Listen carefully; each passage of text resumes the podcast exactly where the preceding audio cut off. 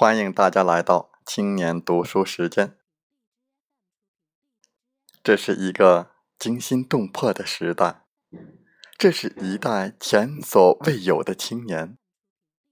中国的未来，我们的未来，何去何从？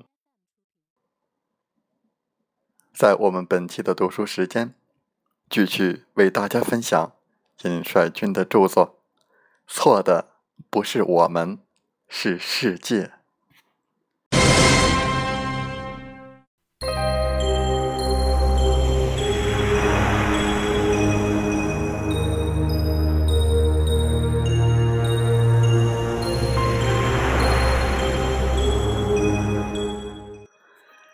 可悲的是，我们的学校也常常和这种享乐主义的价值观。站在一个阵营，阻碍学生认识真实的人性和社会，认识真正的幸福。农村长大的孩子，很多没有种过田；城市长大的孩子，很多没有看过工厂。我们不认识真实的世界，不管是自然世界还是。人类社会，我们不认识中华人民共和国，不了解它的历史，不明白它的现在，更不关心它的未来。它的未来和我们息息相关。如果有一天它崩溃了，四分五裂了，我们怎么办？我们的下一代怎么办？我们也无视国际问题。今天的世界一点儿也不平静，天天都有战争，说不定哪天炮弹就会落在我们头上，但我们对此也不关心。我们从来也没有机会见识真实的世界。我们的父母上过山，下过乡，学工、学农、学军。他们是在大风大浪中成长的一代，他们有机会锻炼自己的勇气、意志和能力，可是我们却没有任何机会。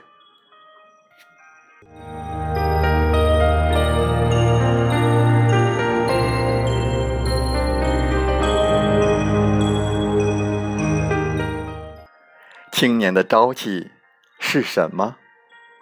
无非是一种自信，自信我们是自己身体和精神的主人，敢想，敢说，敢干。我们有力量勇攀高峰，有力量跋山涉水，有能力感受星辰的璀璨和大海的浩瀚。我们的心中有梦，相信自己有美好的人生。我们能感受到真善美，也有能力、有勇气与假恶丑所斗争，战胜一切艰难困苦。很多青年都曾有过这样的梦想。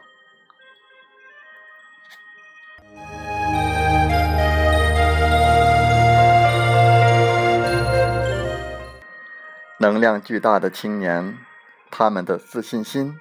也会更强大，自信，我们将成为时代的主人，国家的主人，未来属于我们，我们将建设一个和谐美好的国家，一个和谐美好的世界。可是，在我们的学校里，却很少有培养、锻炼这种朝气的机会。青年的朝气总是被现实所扼杀。经历了几个回合的较量之后，青年的梦消散了。既不能感受真善美，也不敢与假恶丑做斗争；既不敢爱，也不敢恨。面对社会的丑恶，很多人竟无法恨起来，无法愤怒。我们不敢面对自己，怎么竟成了一堆行尸走肉？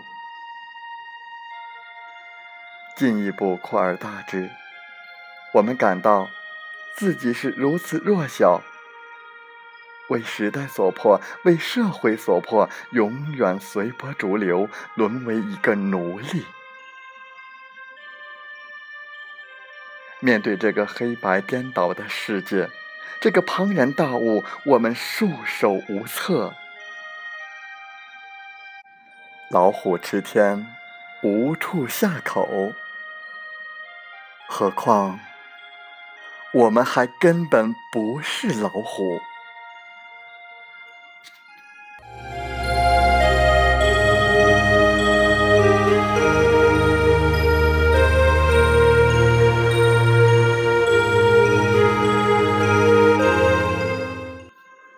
毛主席早就批评过这样的教育方式，他鼓励青年人的创造精神，学生要独立思考和判断，在实践中学习。学校要开办工厂，学生应上山下乡，学工学农学军，要在大风大浪中成长，锻炼勇气意志。和能力。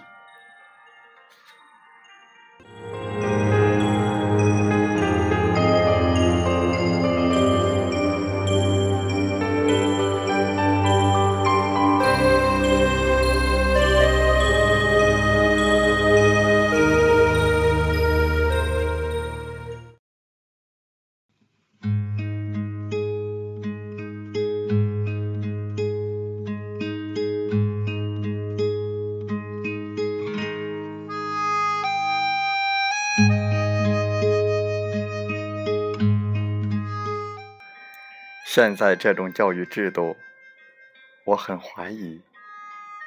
从小学到大学，一共十六七年，二十多年看不见稻谷粮麦，看不见工人怎样做工，看不见农民怎样种田，看不见商品是怎样交换的，身体也搞坏了，真是害死人。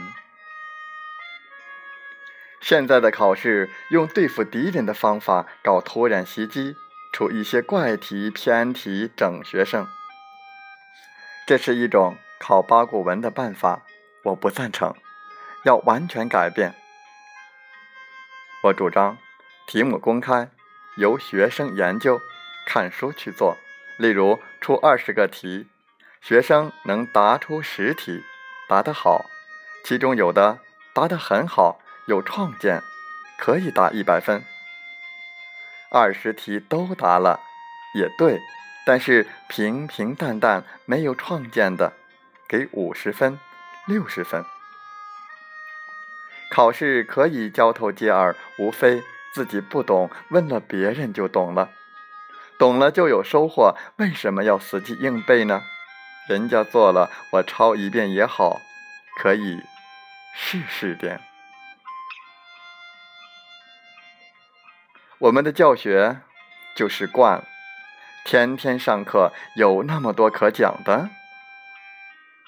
教员应该把讲稿印发给你们，怕什么？应该让学生自己去研究讲稿，讲稿还对学生保密。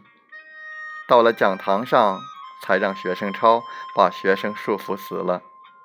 大学生，尤其是高年级，主要是自己研究问题。讲那么多干什么？年轻人要胜过老年人的，学问少的人可以打倒学问多的人。不要被权威名人吓到，不要被大学问家吓到，要敢想、敢说、敢做，不要不敢想、不敢说、不敢做。这种束手束脚的现象不好。要从这种现象里解放出来，要让群众在这个大革命运动中自己教育自己，去识别哪些是对的，哪些是错的，哪些做法是正确的，哪些做法是不正确的。读书是学习，使用也是学习，而且是更重要的学习。从战争学习战争，这是我们的主要方法。我们的教育方针应该使受教育者在德育、智育、体育等几方面都得到发展，成为有社会主义觉悟的、有文化的劳动者。